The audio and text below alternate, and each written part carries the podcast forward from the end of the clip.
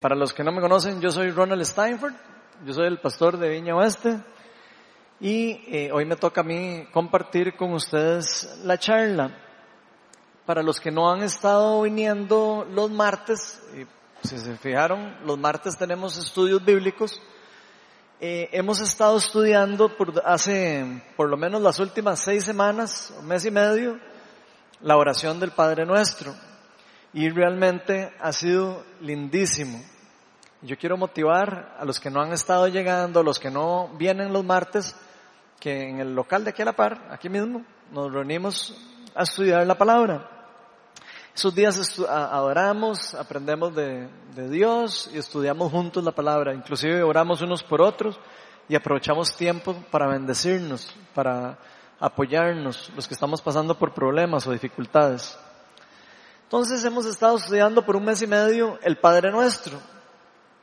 Y esa oración que nos enseñó Jesucristo, Jesucristo sacó un momento cuando sus discípulos le preguntaron, Señor, enséñanos a orar, Él decidió enseñarnos el Padre Nuestro.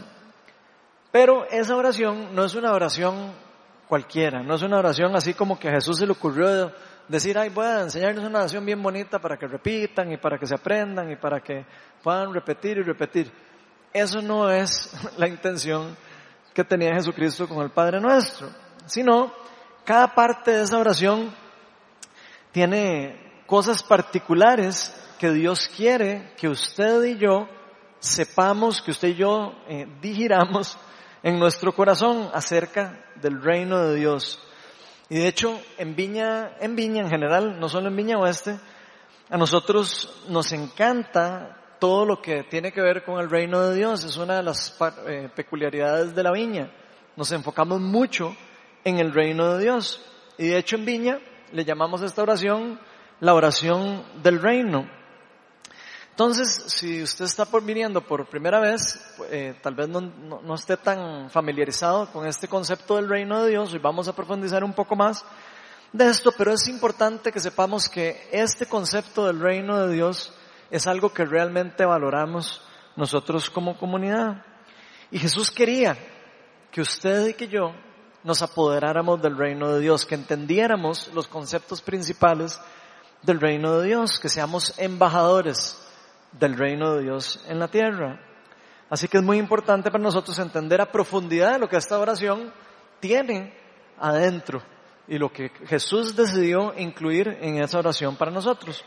Por eso la charla de hoy la titulé La oración del reino. Y para empezar vamos a invitar al Espíritu Santo para que nos guíe. Señor, eres bienvenido en este lugar y que tu reino descienda hoy acá. Ven Espíritu de Dios y háblanos. Tú eres un Dios vivo, dice la palabra, tú eres un Dios que está hablándole a su pueblo constantemente. Y hoy venimos aquí hambrientos para recibir de lo que tú tienes para nosotros, Señor. Así que ven y quita todo bloqueo espiritual de nosotros, abre nuestro entendimiento. Te pido que abras nuestros ojos espirituales, que quites inclusive las estructuras religiosas que a veces se ponen entre nosotros y no nos permiten a veces entender lo simple que es el reino, lo grande y lo hermoso que es tu reino. Todo esto te lo pedimos en el nombre de Jesús. Amén. Bueno, si usted trae Biblia, voy a invitarlo que le abra en el libro del Evangelio de Mateo. Vamos a estar en el capítulo 6 y en los versículos vamos a estar del 5 al 13. Entonces vamos a, a proyectar lo que Jesucristo nos dice en esta oración. Dice así, cuando oren, no sean como los hipócritas, porque a ellos les encanta orar de pie en las sinagogas y en las esquinas de las plazas para que la gente los vea. Les aseguro que ya han obtenido toda su recompensa, pero tú cuando te pongas a orar, entra a tu cuarto, cierra la puerta y ora a tu Padre que está en, lo secreto. Así tu Padre, que ve lo que se hace en secreto, te recompensará. Al orar, no hablen solo por hablar, como hacen los gentiles. Porque ellos imaginan que serán escuchados por sus muchas palabras. No sean como ellos, porque su Padre sabe lo que ustedes necesitan antes que se lo pidan. Ustedes deben de orar así. Y aquí es donde Jesús empieza con la famosa oración del Padre Nuestro, que dice, Padre Nuestro que estás en el cielo, santificado sea tu nombre, venga tu reino, hágase tu voluntad en la tierra como en el cielo. Danos hoy nuestro pan cotidiano, perdona nuestras deudas como también nosotros hemos perdonado a nuestros deudores.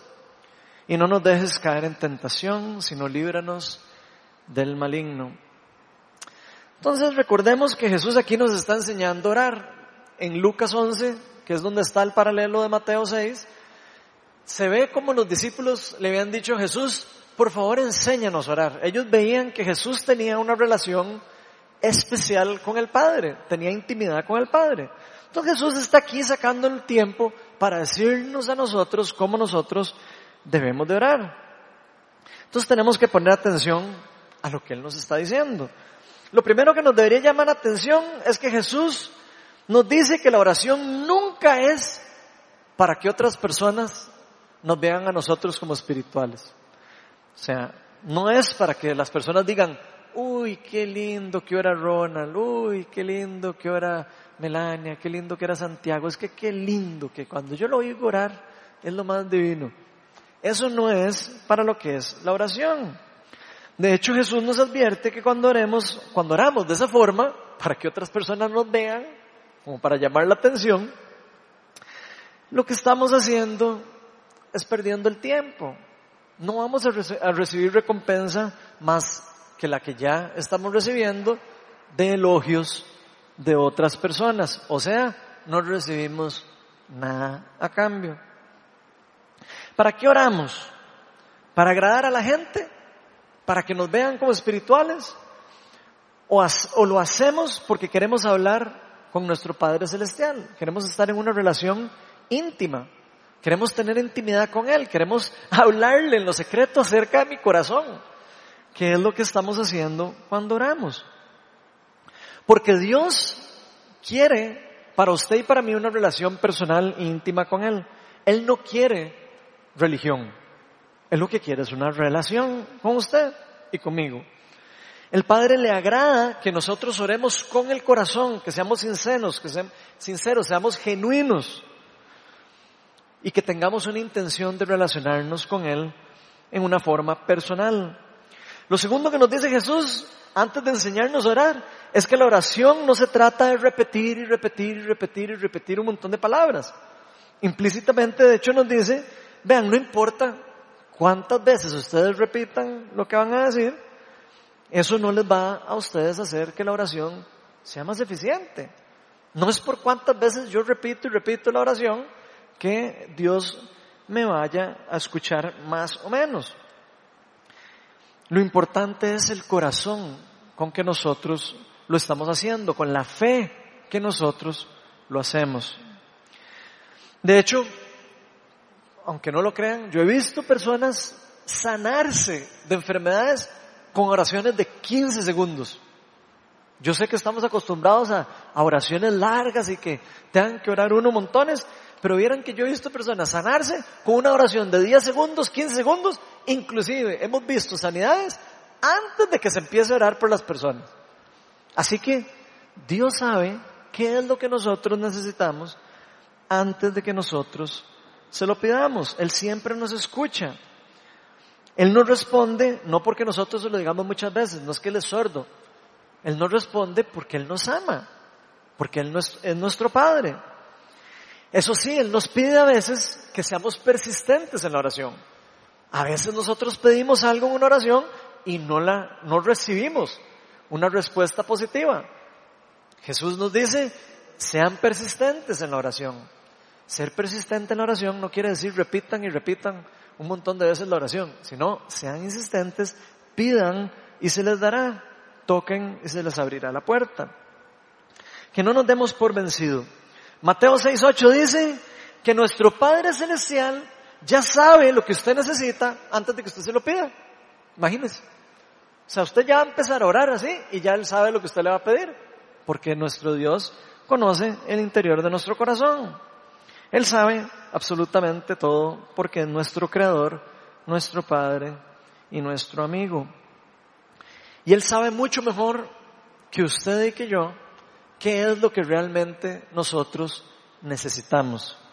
¿Qué es lo que a nosotros realmente nos conviene? Hay cosas que nosotros pedimos que no nos convienen. Hay cosas que pedimos que sí nos convienen. Hay cosas que pedimos que están en alineación con el reino de Dios y hay cosas que pedimos que no están alineadas con el reino de Dios. Pero Él quiere que sepamos y que creamos en nuestro corazón que Él es bueno, que Él quiere realmente lo mejor para nosotros. Nosotros, que nosotros entendamos que Él nos ama mucho más de lo que nosotros nos imaginamos. Eso es esencial para poder recibir oración eh, de Dios o para poder orar en una forma genuina con Dios. Que sepamos que nosotros somos hijos de Dios, que reconozcamos nuestra identidad que nos ha dado nuestro Padre. Pero es claro que Jesús quiere explicarnos más cosas. antes de eso, de enseñarnos a orar, Él pone este, este contexto inicial pero hoy vamos a ver parte por parte del Padre Nuestro, por lo menos un resumen, de, de, por qué es que Él usa cada una de esas oraciones que Él nos da. La parte número uno de la oración dice, Padre Nuestro que estás en el cielo, santificado sea tu nombre. Entonces lo primero que Jesús nos dice es que debemos dirigirnos a nuestro Señor, a nuestro Dios, como nuestro papá. Y esto era un cambio total de cosmovisión respecto a los judíos. Para los judíos era prácticamente herejía dirigirse al Padre Celestial como su papá, como su papito. Jesús dice, o, en, en, Romanos, no recuerdo cuál versículo, Pablo nos dice que somos hijos de Dios y nosotros podemos llamar a nuestro Padre Abba Padre. Abba se le decía los chiquitos a los papás, o sea, papito. Y esa es la relación que nuestro Dios y Jesús nos empieza a decir cuando vamos a orar. Cuando usted va a orar, de una vez cambie el cassette y dígale, usted está hablándole a su papá celestial.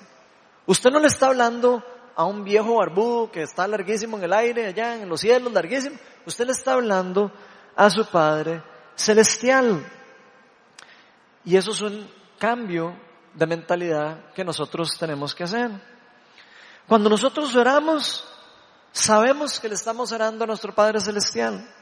Yo me pregunto, cuando usted está en lo secreto y se dirige a su Padre o a Dios, ¿nos estamos dirigiendo como nuestro papá? ¿Estamos dirigiéndonos a Él como Señor? Yo sé que tú me amas, yo sé que tú eres quien me cuida, quien me creó y tú me conoces mejor. ¿Nos estamos dirigiendo a Él así?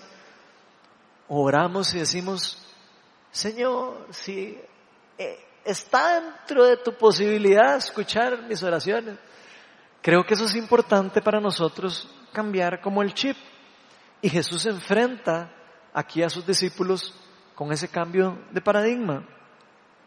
Nuestro Padre Celestial es amoroso y Él es amor. Pero eso no quiere decir que nuestro Padre Celestial no está muy por encima de nosotros. Santificado sea tu nombre. Él es santo. Nuestro Padre es un Padre santo. Está por encima de nosotros, está por encima de la creación. Y la creación entera, usted y yo, y todas las cosas que están hechas, fueron hechas para glorificarlo a Él. Y eso es otra cosa que nosotros debemos entender cuando oramos todo lo que nosotros hacemos, todo lo que ocurre en la humanidad, debería estar enfocado para glorificar a nuestro Padre. Vean lo que dice en Romanos 11:36. Dice, porque todas las cosas proceden de Él. Todas las cosas. No hay nada que no proceda de Dios. Todas las cosas proceden de Él y existen por Él y para Él. A Él sea la gloria por siempre. Amén.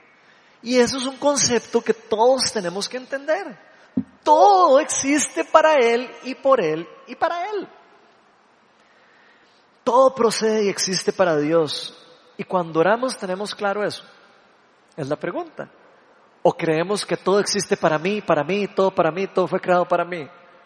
Porque eso es un cambio importante que Jesús está enseñando. Jesús nos recuerda que nuestro Dios es nuestro Padre, que es un Padre amoroso, que es nuestro amigo, que es amor. A veces nosotros creemos que Dios no es amor. Jesús nos enseñó varias ocasiones y la Biblia entera nos enseña que Dios es amor, pero al mismo tiempo también nos enseña que Dios es un Dios justo, que Él nos ama, Él es misericordioso, Él es compasivo, es lento para la, lento para la ira, pero al mismo tiempo Él aborrece el pecado. ¿Por qué aborrece el pecado? Porque Él es santo. Él es santo. No puede convivir con el pecado en el mismo lugar.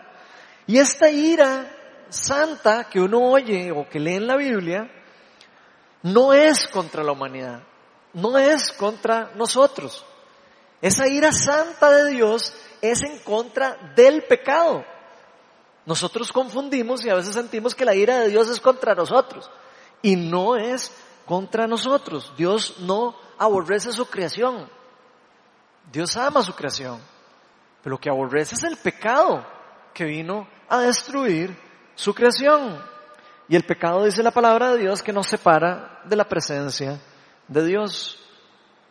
Pero precisamente por ese gran amor, porque nuestro Padre es amoroso, porque nuestro Padre nos ama, es que Él envió a su Hijo al mundo. ¿Para qué? Para que usted y yo podamos volver a estar en una relación con nuestro Señor. Él envió a su Hijo al mundo para pagar el precio del pecado. Para pagar, alguien tenía que pagar el precio de la injusticia. Y por eso Él mismo se ofreció como sacrificio para poder pagar por ese sacrificio en vez de nosotros. Porque Dios y el pecado no pueden estar juntos y Él quiere estar con usted y conmigo. Y la única forma para que usted y yo y Dios estemos juntos es por medio de la justificación y de la gracia de Dios. Y por eso Jesucristo dio su vida por usted y por mí. Esa es el, la muestra mayor de amor que ha existido en la humanidad.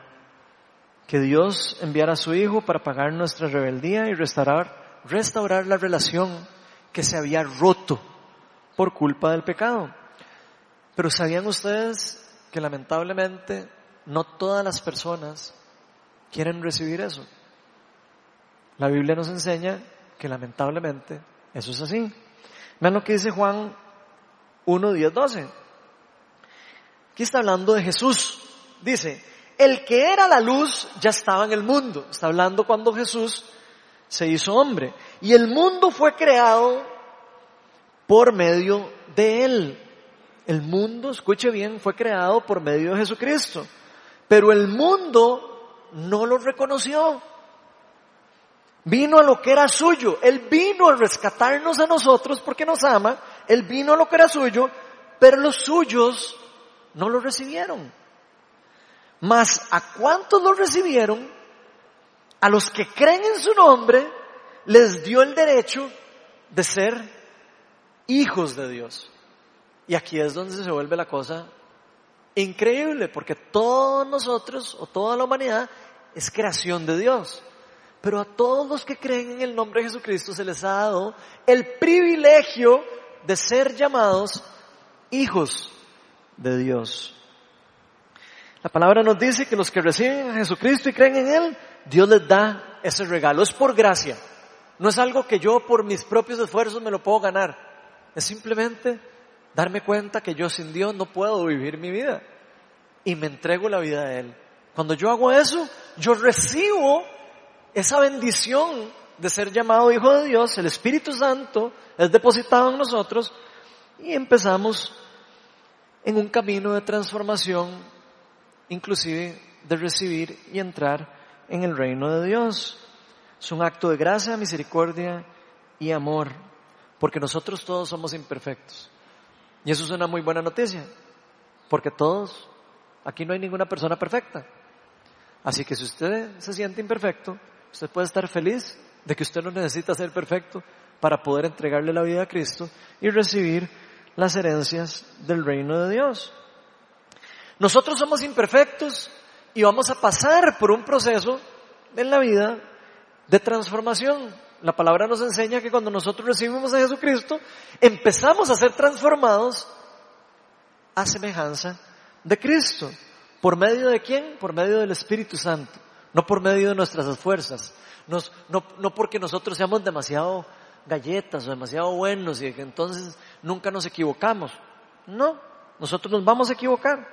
Todo lo que Dios hace por medio de nosotros y a través de nosotros, por medio de la obra del Espíritu Santo, es porque nos ama y porque quiere acercarnos de vuelta al Padre. Ven lo que dice 1 Juan 3, del 1 al 3. Pongan atención a las palabras de Juan, que como dice la palabra, toda la palabra es inspirada por Dios y por el Espíritu Santo. Fíjense qué gran amor nos ha dado el Padre. Está hablando del Padre Celestial, por supuesto. Que se nos llame hijos de Dios. Y lo somos. Eso es algo que todos tenemos que saber y reconocer. Que somos hijos de Dios. El mundo no nos conoce, precisamente porque no lo conoció a Él. Queridos hermanos, ahora que somos hijos de Dios, pero todavía Escuchen bien esta parte, pero todavía no se ha manifestado lo que habremos de ser, o sea, estamos en transformación, estamos en edificación, estamos siendo transformados en un proceso de santificación, pero, voy a seguir ahí, pero todavía no se ha manifestado lo que habremos de ser. Sabemos, sin embargo, que cuando Cristo venga, seremos semejantes a Él, porque lo veremos tal y como Él es, sin fachadas, sin ideas de cómo es Dios.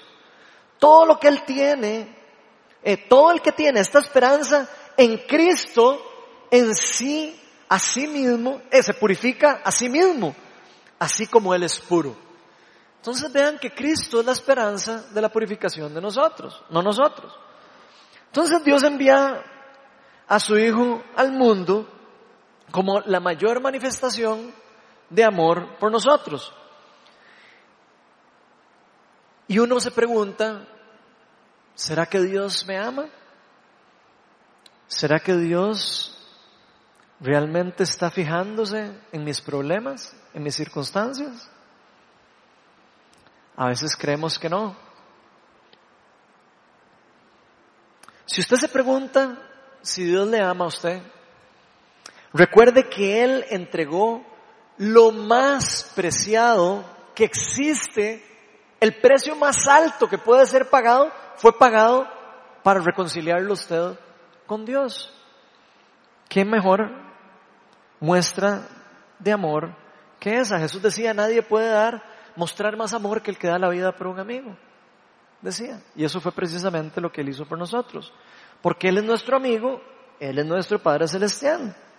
Así que cuando nosotros nos dirigimos, tenemos que acercarnos a Él como si fuera y por lo que Él es, por nuestro Padre Celestial. Cada vez que usted va a orar al Señor, cada vez que usted va a pedir algo en oración, acérquese a Él como si usted realmente fuera un hijo de Dios. Si usted ya puso la fe en Jesús, usted puede tener la completa certeza de que usted es un hijo de Dios y que su Padre Celestial escucha, lo ama y va a hacer lo mejor para su vida, aunque usted no lo pueda ver. Luego, en la oración del reino, Jesús deja claro la realidad a la que se enfrenta la humanidad. Porque yo creo que todos sabemos que la humanidad está en, una, en un caos. Ven lo que dice la segunda parte de la oración. Venga tu reino, hágase tu voluntad en la tierra como en el cielo. Entonces yo me pregunto aquí, ¿por qué Jesús nos enseña a pedir que venga el reino de Dios a la tierra. Porque así ya envió a su Hijo al mundo, porque así ya nosotros somos restaurados por el poder del Espíritu Santo, porque Él enseña a orar que venga el reino a la tierra. ¿Se han hecho alguna vez esa pregunta? Y yo creo que la pregunta es, es casi que es como clara. Jesús está mostrando una realidad. El mundo en el que vivimos es un mundo caído, es un mundo que está en caos, es un mundo donde el que está gobernando el mundo no necesariamente es Dios. La palabra de Dios nos enseña que el reino que está gobernando actualmente en el mundo es el reino de las tinieblas. Y Jesús tiene clara esa realidad. Jesús no viene a predicar evangelio prosperidad. Él sabe que vamos a pasar por dificultades y que vamos a pasar por problemas. Y Él nos enseña cómo podemos nosotros pedir que el reino descienda a nosotros. Y aquí es importante entender que esa palabra reino, la que se usa en el Nuevo Testamento, es basilea, basileia. Y eso significa un dominio monárquico o un reinado. Eso es prácticamente lo que significa. Y normalmente esa palabra se traduce como reino. Por eso en las Biblias dice el reino de Dios. Y esa palabra normalmente implica el ejercicio de un dominio monárquico, el ejercicio de un dominio monárquico o un reinado, en lugar de sencillamente hablar de un, eh, como algo geográfico. Es como el ejercicio donde está el rey gobernando. La Biblia, como les mencioné, actualmente nos dice quién es el que está gobernando el mundo. Vean lo que dice 1 Juan 5:19. Dice, sabemos que somos hijos de Dios, porque eso ya todos en este momento sabemos que somos hijos de Dios y pusimos la fe en Jesús. Pero vean lo que dice, sabemos que somos hijos de Dios y que el mundo entero está bajo el control del maligno. Y eso es una realidad espiritual. A veces la gente se, se pregunta, pero ¿por qué pasa lo que pasa en el mundo? Esa es la respuesta de por qué el mundo está como está. El mundo está bajo el control del maligno. Pero eso es un estado temporal. Eso es temporal. Porque la Biblia nos enseña que la vida de Jesucristo fue la llegada o el irrompimiento del reino de Dios en la tierra. En pocas palabras, Jesús vino a inaugurar el reino. La venida de Jesús, con la venida de Jesús, el reino de Dios empezó a, distribuirse, a propagarse, a expandirse en la tierra. Y esas son excelentes noticias. Vean lo que dice Marco Marcos 1.15. Se ha cumplido el tiempo. Decía, el reino de Dios está cerca. Arrepiéntanse y crean las buenas nuevas. Este es el mensaje del Evangelio. Son las buenas noticias del reino, que el reino de Dios está cerca, que está al alcance. Otro pasaje nos, dice en Lucas 11:20, Jesús mismo les dice, pero si expulso a los demonios con el poder de Dios, significa que ha llegado a ustedes el reino de Dios. El reino de Dios no estaba en la tierra antes de que viniera Jesucristo. El reino de Dios llega a la tierra con Jesucristo. Y eso son excelentes noticias. Por eso Juan el Bautista decía, arrepiéntase porque el reino de los cielos está cerca. Ya está aquí. Ya Jesucristo estaba en el mundo. Entonces son buenas noticias que el reino de Dios se ha acercado que está cerca, que ha llegado y que va a llegar a nosotros. Y esto, todo ese enredo de palabras que dije ahora, teológicamente hablando se llama escatología inaugurada. Son los finales de los tiempos inaugurándose hoy. Eso es lo que significa eso. El reino de los cielos está cerca, está, eh, por llegar, ya llegó, está aquí, va a llegar y no ha llegado. Es esa tensión espiritual. Esto significa que la era futura, la escatología, los finales del tiempo, se pueden, las promesas de Dios, llámese eso, ¿verdad? Todas las promesas de Dios de que el reino va a estar por siempre y para siempre, que nunca va a ser destruido, ya ha iniciado por medio de la vida, muerte y resurrección de Jesucristo. El reino de Dios está a nuestro alcance, pero no está consumado, no está finalmente establecido, sino está en etapa de construcción. Esa tensión le llamamos el ya, pero él todavía no del reino de Dios. Voy a pedirles que pongan un cuadro ahí en la pantalla, pero es para que podamos entender un poco. Antes de la primera flecha, donde dice primera venida de Jesús, para entender el reino de Dios. Antes de la primera flecha, es como un momento en la historia donde el mundo estaba gobernado solo por el reino de las tinieblas. El reino de Dios no existía en la tierra. Entonces, todo de la flecha para la izquierda, el mundo caído y gobernado por Satanás con poder ilimitado. El pecado, la enfermedad, el mal triunfando, las tinieblas, la opresión y la injusticia. Cuando viene la primera venida de Jesucristo, empieza la escatología inaugurada, empieza la era por venir a empezar a funcionar en la tierra. Pero vean que en la segunda venida de Jesucristo es cuando se va a consumar el reino de Dios. Entonces, ¿qué quiere decir? Que nosotros estamos viviendo entre esas dos flechitas, entre la, entre el, en el momento en que el reino vino a la tierra y antes de que venga Jesucristo a establecer su reino por siempre y para siempre. Entonces a esa era de tensión llamamos una era de tensión espiritual.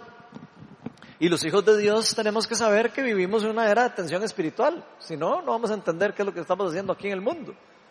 Vamos a creer que todo va a salirnos bien y no es así. Estamos en un choque de dos reinos. Hay dos reinos. Uno queriendo defenderse del ataque del reino de Dios y el reino de Dios queriéndose implantar en la tierra.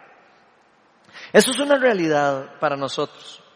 Porque si no entendemos esto, sépalo que usted va a vivir frustrado el resto de su vida. Porque usted no va a entender que usted está en una guerra, que usted está en un campo de batalla. Usted es parte del reino de Dios luchando en contra de otro reino. Y en una guerra, ¿qué hay? Victorias y derrotas. Así que van a haber momentos donde espiritualmente van a caer bombas espirituales alrededor de nosotros. Pero es demasiado importante que nosotros entendamos que aunque el reino no está al 100% al alcance de nosotros, nosotros tenemos la autoridad, y escuchen bien esto, la autoridad y el poder por medio del Espíritu Santo para hacer que el reino de los cielos, la era por venir, venga ahora a la tierra. Y por eso Jesús nos enseña cuando van a orar, pidan que el reino de los cielos se haga presente hoy, que nos apoderemos de las promesas del reino hoy. Aunque no vaya a ser en su plenitud, nosotros podemos experimentar el reino de Dios en la tierra hoy. Ahora, por supuesto que va a llegar un día en el que el reino de Dios va a estar completado, va a estar consumado. La Biblia habla muy claro de eso y se nos enseña que es en la segunda venida de Jesucristo, que eso va a pasar. Cuando venga Jesucristo por segunda vez, el príncipe de este mundo va a ser completamente destruido. No va a haber llanto, no va a haber dolor, no va a haber sufrimiento, no va a haber enfermedad. Y todo el mundo y la creación en la que vivimos va a ser transformada. Esa es la promesa que tenemos de que el reino de Dios va a ser completado y restaurado. Pero Jesús nos dice, ustedes tienen que anhelar eso aunque ustedes no puedan ver la plenitud del reino, ustedes tienen que apoderarse del reino. Y tienen que pedirlo. Vean lo que Dios le dio de privilegio al apóstol Juan, le dio una visión, de hecho lo llevó al cielo, para que tuviera una, una pizca de lo que eso iba a aparecer. Eso está en Apocalipsis 21, en el versículo del 1 al 4, dice, esta es la visión de Juan. Después vi un cielo nuevo, una tierra nueva. Ese es el, día cuando se va a consumar el reino. La tierra se va a hacer nueva, el cielo se va a hacer nuevo, porque el primer cielo y la primera tierra habían dejado de existir. Lo mismo que el mar. Vi además la ciudad santa, la nueva Jerusalén, que bajaba del cielo, procedente de Dios, preparada como una novia hermosamente vestida para su prometido. Oí una potente voz que venía del trono y decía, aquí entre los seres humanos está la morada de Dios, la presencia de Dios, el reino de Dios. Él acampará en medio de ellos y ellos serán su pueblo. Dios mismo estará con ellos y será su Dios. Él les enjuagará toda lágrima de los ojos y no habrá muerte, ni llanto, ni lamento, ni dolor, porque las primeras cosas han dejado de existir. Eso es la era por venir. Esa es la promesa de lo que nosotros vamos a vivir cuando el reino sea establecido en la tierra. Así que nosotros sabemos cómo termina el partido de fútbol. Nosotros ya sabemos cómo termina la historia. Es como estar viviendo en una historia donde usted ya sepa que termina una historia feliz, un final feliz. Pero estamos viviendo en una era de tensión, en una era donde vamos a tener que batallar, donde vamos a tener que pedirle al reino que venga para fortalecernos, para ayudarnos y para llenarnos de la presencia de Dios. Jesús nos dice, apodérense del reino de Dios. Cuando ustedes van a orar, ¿saben qué? No repita tanta palabra, pida que el reino venga. Eso es prácticamente lo que está diciendo nuestro Señor Jesucristo. Nos está diciendo ustedes pueden y deben arrebatar el reino de Dios en la tierra hoy, traer la era futura hoy. No se queden con el cuento de que, ay, qué lindo cuando vamos a ver sanidades en un futuro y no va a haber enfermedades. No, lo está diciendo, donde no va a haber enfermedades en el futuro, tráigalo hoy. Y vamos a experimentar el reino de Dios y vamos a ver personas ser sanas en el nombre de Jesús. Y esto es algo increíble para nosotros. Porque si nosotros no tuviéramos la posibilidad ni la autoridad para hacer que el reino descienda, imagínense usted entonces para qué oramos. ¿Para qué usted y yo oramos si no tenemos la autoridad y el poder para poder hacer que el reino descienda, que nuestro Padre Celestial escuche nuestras oraciones y las cumpla? Sería ilógico. De nada serviría orar. Pero Dios dejó por medio del nombre de Jesús y el poder del Espíritu Santo una puerta abierta del cielo. Hay una puerta abierta, hay una... Imagínese usted que usted tiene una ventana abierta de comunicación con el Padre Celestial por medio de Jesucristo, que es el único camino, la verdad y la vida para llegar al Padre. Usted puede apoderarse del reino de Dios por el nombre de Jesús y con el poder del Espíritu Santo, para que el reino de Dios descienda sobre usted, sobre su familia y sobre todas las personas que están a la par de nosotros. Y eso es precisamente lo que pasa cuando oramos y alguien se sana. Lo que pasa es que el reino de Dios desciende. Y pasan cosas maravillosas. Vemos personas sanarse.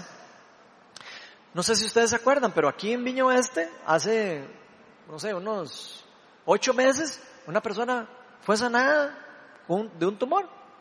Se desapareció el tumor. Vino con un tumor y se fue sin un tumor. ¿Qué pasó ahí?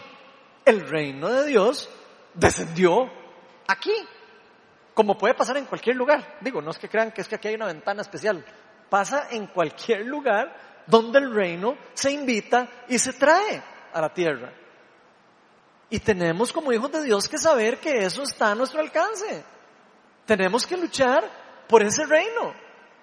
No podemos estar dormidos en el reino aquí en la tierra.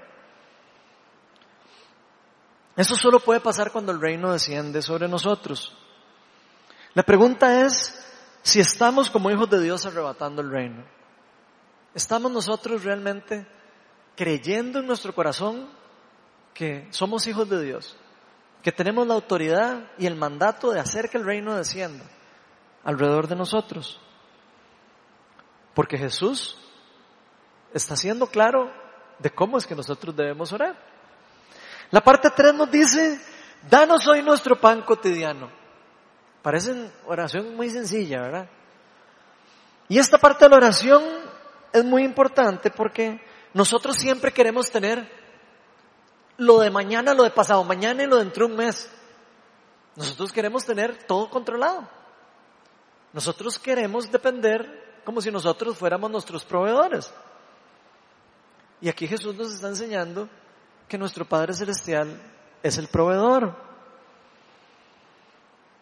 Todos queremos tener todo controlado. Todos nos encantaría que no nos haga falta nada, hacemos planes del futuro, de lo que va a pasar y todo.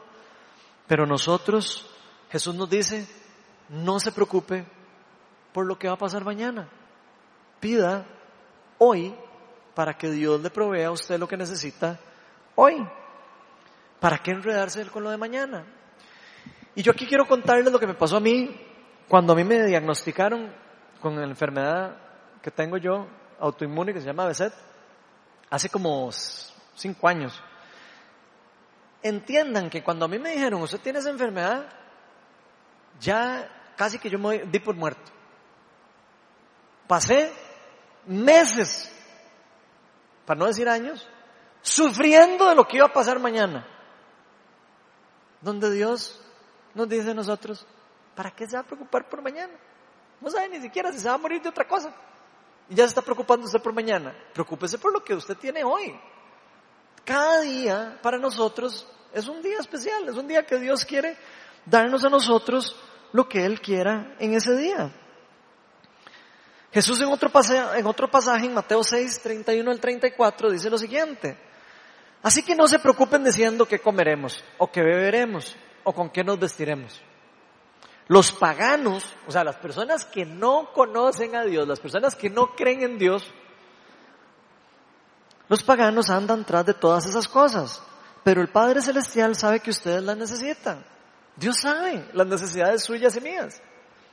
Él sabe lo que usted y yo necesitamos. Pero vea lo que nos dice Jesús, más bien busquen primeramente qué? El reino de Dios y su justicia. Y todas esas otras cosas se les serán añadidas. Busquen el reino, pidan el reino hoy. Y todas esas otras cosas que ustedes quieren se les van a ser añadidas. Vean que dice prácticamente lo mismo que en la otra, que en la oración. Por tanto, no se angustien por el mañana, el cual tendrá sus propios afanes. Cada día ya tiene sus propios problemas. Y aquí el punto principal es que Jesús es nuestro proveedor. Todas las cosas que usted tiene, que yo tengo, son porque Dios nos permite tenerlas.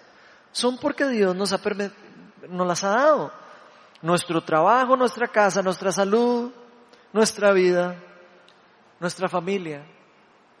Todas las cosas que usted tiene hoy es porque Dios se las ha dado a usted, no porque usted se las ganó ni porque usted estudió mucho. Todo, inclusive los estudios que ustedes tuvieron, que yo tuve, fueron porque Dios permitió que nosotros los tuviéramos. Todas las cosas fueron hechas por Él y para Él. Recuerden eso. Y aunque nosotros creamos hacer bien nuestros esfuerzos para mantener todas esas cosas, las tenemos porque Dios lo ha permitido. Y eso es un concepto que nosotros como cristianos tenemos que entender en nuestro corazón. Todo lo que yo tengo es de Dios y para Dios y para glorificar a Dios. Dios le enseñó esto al pueblo de Israel cuando salieron de Egipto. Si saben la historia, durante 40 años pasaron sin, no tenían comida. Y Dios hacía caer maná del cielo. Les daba pan y agua cada día. Dios les enseñó que cada día Él les iba a dar lo que necesitaban de comer el mismo día. Tan es así que se ponía malo el maná en la noche. Para que nadie lo pudiera guardar. Imagínense. El Señor siempre ha querido que nosotros aprendamos a vivir con lo que Él nos quiere dar hoy. No guardemos ahí. Mañana ni sabemos si vamos a estar vivos. Él es el proveedor y Él nos va a dar lo que nosotros necesitamos todos los días. Es el proveedor de nuestra salvación, el proveedor de la vida, el proveedor de la libertad, proveedor de la gracia y la libertad de nuestros pecados. Nosotros no nos ganamos la justificación de Dios por nuestras propias obras. La palabra de Dios dice que es por nuestra fe en Jesucristo que podemos recibir el perdón y la justificación delante de Dios. Cuando nosotros entendemos este concepto de que todo es por gracia, cuando nosotros entendemos que todo lo que nosotros tenemos es por la gracia de Dios, nosotros podemos empezar a dar gracia de todo lo que tenemos, de nuestro tiempo, de nuestras cosas, de todas las cosas, nuestro cariño, todas las cosas que usted tiene, cuando usted entiende que todo lo que usted tiene es porque Dios se lo ha dado, inmediatamente nosotros podemos empezar a compartir de lo que tenemos porque sabemos que no es nuestro, es de Dios y para Dios, para la honra de Dios. Todo lo que nosotros tenemos porque Él nos permitió tenerlo. Nosotros solo somos administradores de las cosas que Dios ha puesto en nuestras manos. Dios ha puesto diferentes talentos y diferentes cosas en la mano de cada uno de nosotros. Diferentes cosas. Nosotros somos administradores de las cosas que Dios nos da. ¿Qué estamos haciendo con el pan de cada día? Nosotros. ¿Qué estamos haciendo con el pan de cada día? ¿Estamos dejando que se pudra? ¿O estamos compartiendo? ¿Estamos dando a los demás, a los que necesitan, a los más necesitados? Luego Jesús nos dice que le pidamos a Dios, perdona nuestras ofensas, perdona nuestras deudas, lo dice en esta, en esta traducción, como también nosotros hemos perdonado a nuestros deudores. Y aquí Jesús aclara este concepto de la gracia que les estaba como, como comentando. ¿Y por qué digo que aquí Jesús está como recalcando este concepto de la gracia?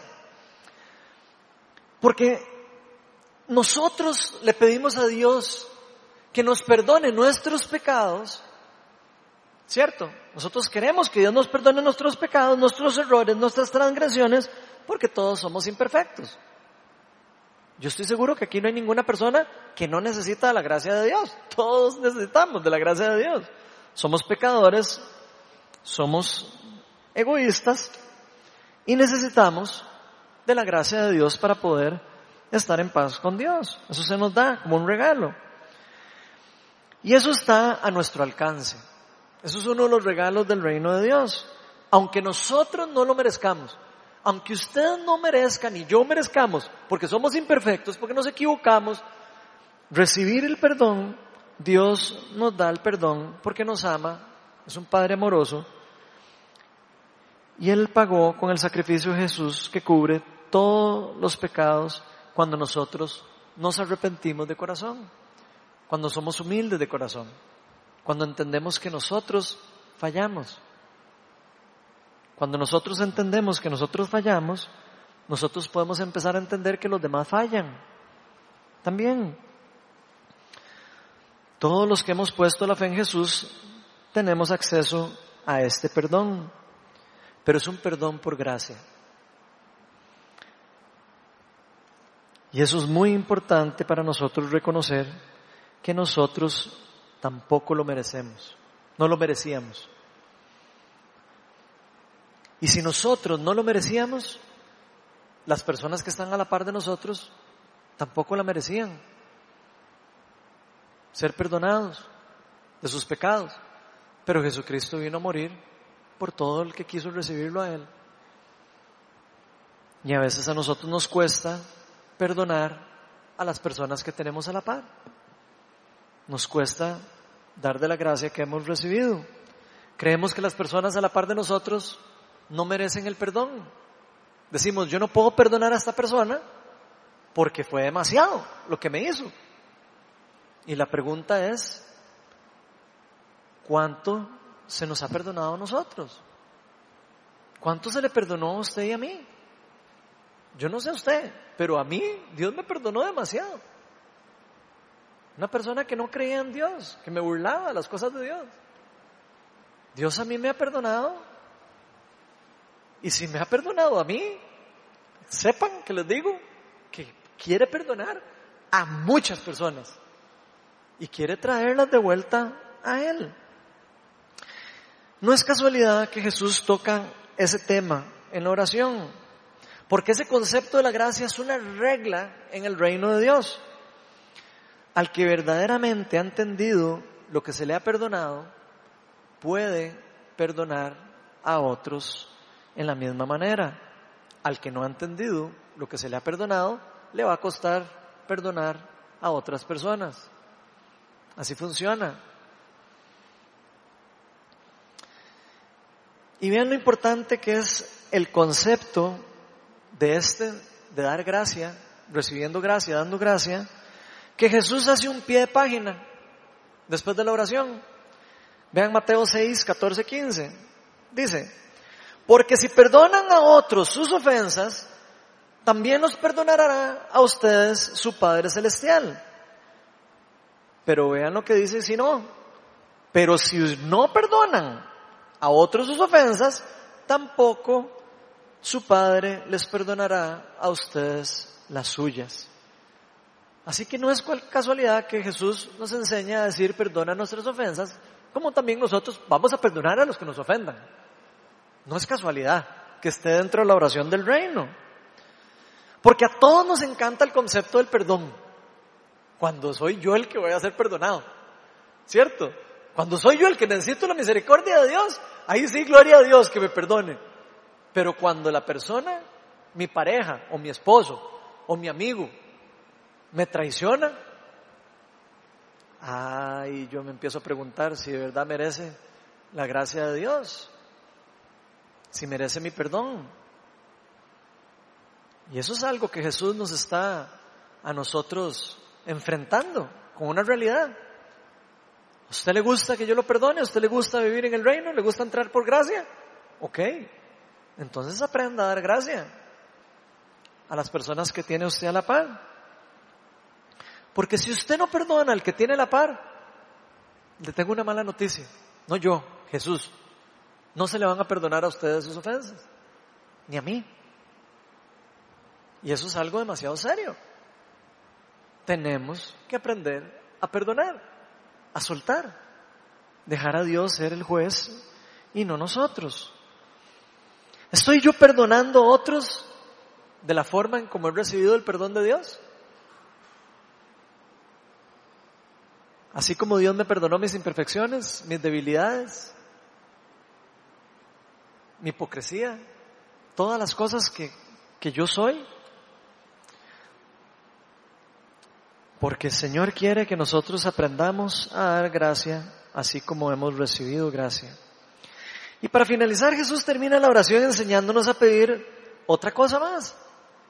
Y por eso hablamos un poco del reino de Dios. Dice, en la parte 5, dice, y no nos dejes caer en tentación, sino líbranos del maligno. En pocas palabras, el ser hijo de Dios, por si no sabían, no nos va a hacer perfectos. El ser hijo de Dios no nos va a hacer libre de pecado, no nos va a hacer libre de equivocaciones. Aunque hayamos sido perdonados por Dios y justificados para vivir una vida digna para Dios, somos personas del ya, pero el todavía no del reino de Dios.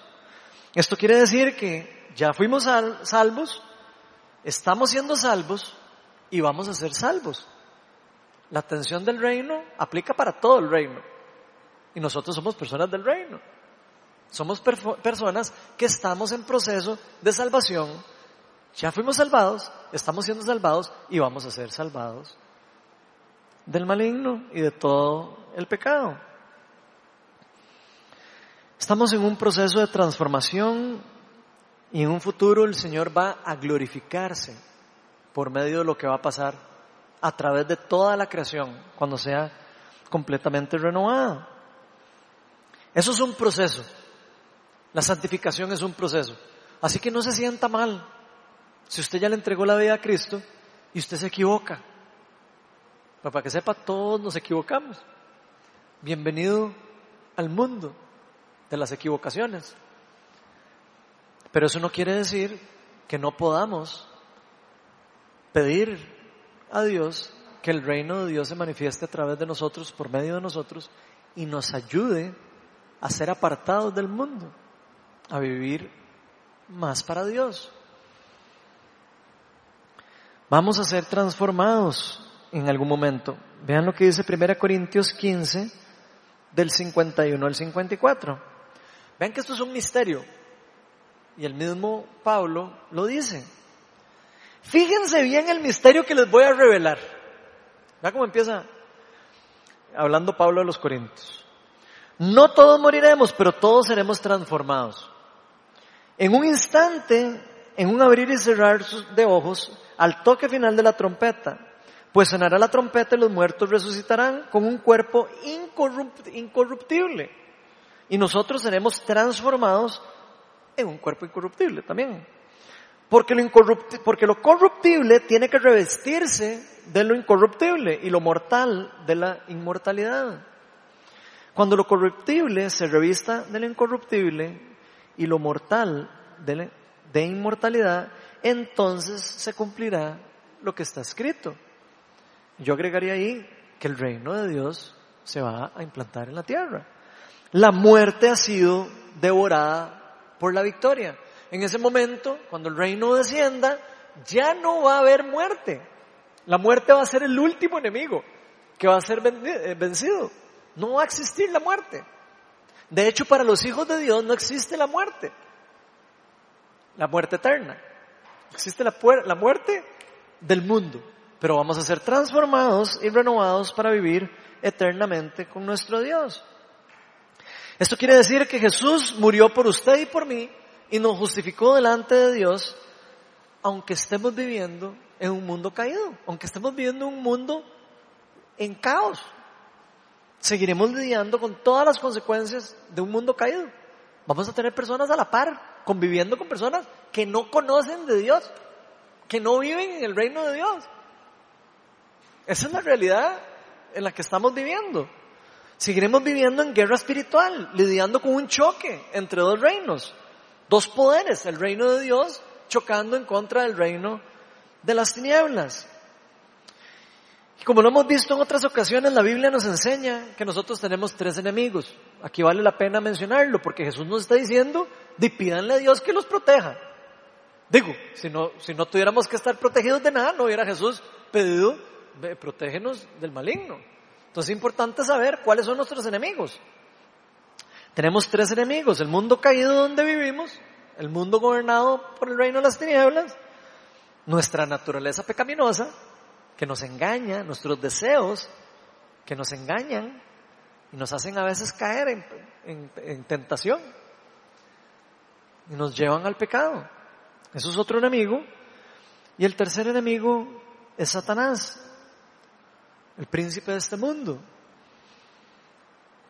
Y esos tres enemigos nos van a querer hacer la vida imposible, jalar de vuelta hacia el reino de las tinieblas. Y como hijos de Dios vamos a tener que aprender a lidiar con esos tres enemigos. Pero Dios no nos dejó a nosotros con esos enemigos sin armas, nos dejó bien armados para defendernos y para destruirlos. Jesús dijo que vino el mundo para qué? Para destruir las obras del enemigo. Nosotros también. Por si usted no sabía, usted está en el mundo, renacido del Espíritu, para destruir las obras del maligno. No está solo para ir a la iglesia los sábados y, alabar a Dios y gloria a Dios. Eso no es el propósito de la vida de nosotros, de los hijos de Dios, sino es iluminar a la gente que está en tinieblas, llevarlos del reino de las tinieblas a la nueva ciudadanía del reino de Dios. Para eso Cristo murió por nosotros. No solo para justificarnos, para transformarnos y convertirnos en la nueva naturaleza de la sociedad en el mundo. Él vino a reconstruir la sociedad también. Jesús nos deja claro con esta oración que no va a ser fácil. Así que si usted algún día alguien le vendió la idea que usted le entregó la vida a Cristo y todo va a ser flor de rosas, hoy le voy a dar la mala noticia que se lo cuentearon. Se lo cuentearon. Así no funciona. Y Jesús lo sabe. Jesús no miente. Jesús sabe que vamos a estar batallando en el reino de las tinieblas. Vamos a tener que batallar en contra de ese reino. Lo que sí nos promete Cristo es que no importa cuál difícil sea su circunstancia, no importa si usted perdió su trabajo, no importa si usted perdió un familiar cercano, no importa si usted cayó en un problema de pecado, no importa por el problema que usted esté pasando, Cristo promete que usted va a poder pasar por esa, por ese desierto y salir empoderado, y salir transformado, salir renovado, inclusive tener un cambio de vida. Y a veces los problemas de la vida nos llevan a cambios positivos. pero no nos gusta pasar por, por ese momento donde está haciendo un cambio nuestra vida. Pero ese cambio de vida está pasando porque Dios a usted lo ama y quiere lo mejor para usted y para mí. Nuestro Padre Celestial nos ama. Por eso sacrificó a su Hijo por usted y por mí. Él nos cuida, Él nos escucha. Veamos lo que oró Jesús por los creyentes. Si usted le ha entregado la vida a Cristo, escuche lo que Jesús oró antes de que lo mataran. Juan 17, del 13 al 19. Dice, ahora vuelvo a ti. Jesús orando en la intimidad. Ahora vuelvo a ti, pero digo estas cosas mientras estoy, mientras todavía estoy en el mundo, para que tengan mi alegría en plenitud. Aquí nos está dando buenas noticias Jesucristo. Yo les he entregado tu palabra y el mundo los ha odiado porque no son del mundo. Los hijos de Dios, ¿qué dice aquí? Van a ser odiados por el mundo. Por si no sabían. Jesús lo dijo, lo profetizó. El mundo los ha odiado porque no son del mundo, como yo tampoco soy del mundo. No te pido, aquí está orándole al Padre, no te pido que los quites del mundo. Ve a Jesús, sabiendo que el mundo está caído y gobernado por el maligno y todo ese problema, ora a su Padre y le dice, no te pido que los quites del mundo, sino que los protejas del maligno. Ellos no son del mundo, como tampoco yo lo soy. Santifícalos en la verdad. Tu palabra es la verdad. Como tú me enviaste al mundo, yo los envío también al mundo. Y por ellos me, por ellos me santifico a mí mismo, para que ellos también sean santificados en la verdad.